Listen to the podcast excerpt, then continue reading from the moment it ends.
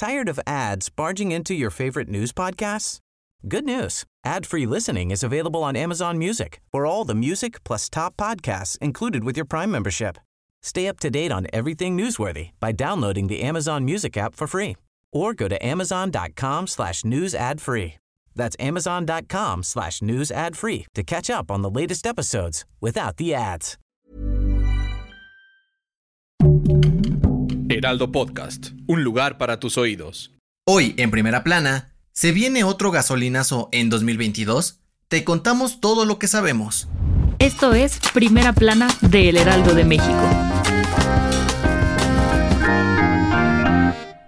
Luego de la presentación del paquete económico 2022, siguen saliendo a la luz detalles de lo establecido en este y ahora se dio a conocer que la Secretaría de Hacienda espera recaudar más de 318 mil millones de pesos en impuestos por combustibles. De acuerdo con lo presentado, el gobierno federal contempla este ingreso por la posible recuperación económica en 2022 y una mayor movilidad de vehículos en todo el país, lo que provocará que la demanda de gasolinas aumente considerablemente. Además, según el proyecto de paquete económico del siguiente año, el impuesto especial para la producción y servicios a gasolinas va a tener la tasa más alta de los últimos cinco años, con una alza en promedio de 3.4% respecto al 2021, lo que también contribuirá a aumentar la recaudación. El impuesto especial sobre producción y servicios, IEPS, es una tasa que se paga con la producción y venta o importación de alcoholes, cerveza, gasolinas y tabacos. En este sentido, sido los expertos de la consultoría Caraiba y Asociados aseguraron que Hacienda buscará aplicar menos estímulos a las tasas del impuesto especial, lo cual no es una buena noticia para los consumidores, pues los precios de las gasolinas podrían elevarse. Los estímulos son descuentos que aplica el gobierno federal al impuesto sobre las gasolinas cuando el precio del combustible se eleva. Ante esto, las gasolinas serían una de las principales fuentes de ingreso para el gobierno federal en 2022 y generarían más recursos que de la venta de cerveza, tabaco, juegos de apuestas y servicios de telecomunicaciones. Con información de Adrián Arias.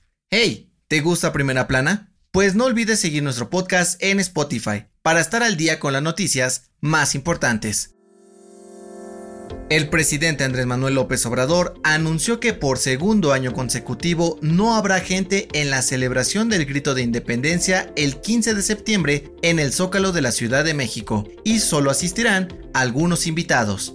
AMLO comentó que están ajustando los últimos detalles para llevar a cabo el festejo y dio a conocer que habrá música mexicana para que todos los que sigan la transmisión disfruten desde sus casas. Y como será una ceremonia muy reducida, dijo que dejarán la réplica de la pirámide del Templo Mayor que mandó a instalar el gobierno de la Ciudad de México en la plancha del Zócalo. El presidente aseguró que aunque no habrá público presente, la ceremonia de este año es igual de importante que las demás y que promete emocionar a todos los mexicanos, pues se cumplen 211 años del inicio de la Guerra de Independencia y 200 años de la consumación de la misma. Con información de Misael Zavala.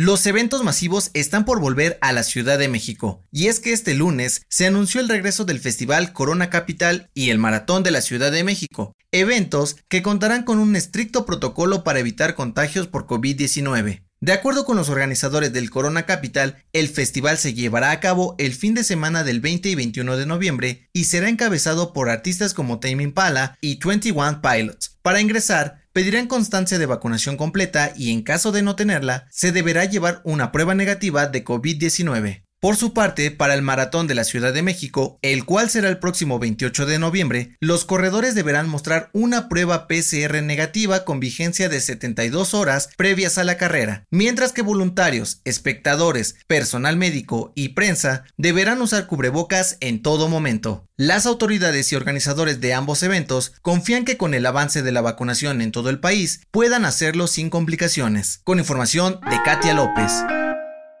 En otras noticias, el coordinador general de Protección Civil, Samuel Gutiérrez, informó que continúan las labores de rescate entre los escombros del derrumbe en el Cerro del Chiquihuite y anunció que no dejarán de buscar a las tres personas que se encuentran desaparecidas desde el 10 de septiembre. Y en noticias internacionales, la organización Global Witness dio a conocer que el 2020 fue el año con más defensores de la tierra y medio ambiente asesinados en la historia. El estudio coloca a México como el segundo país con más homicidios con 30, solo por debajo de Colombia, donde se reportaron 65 homicidios.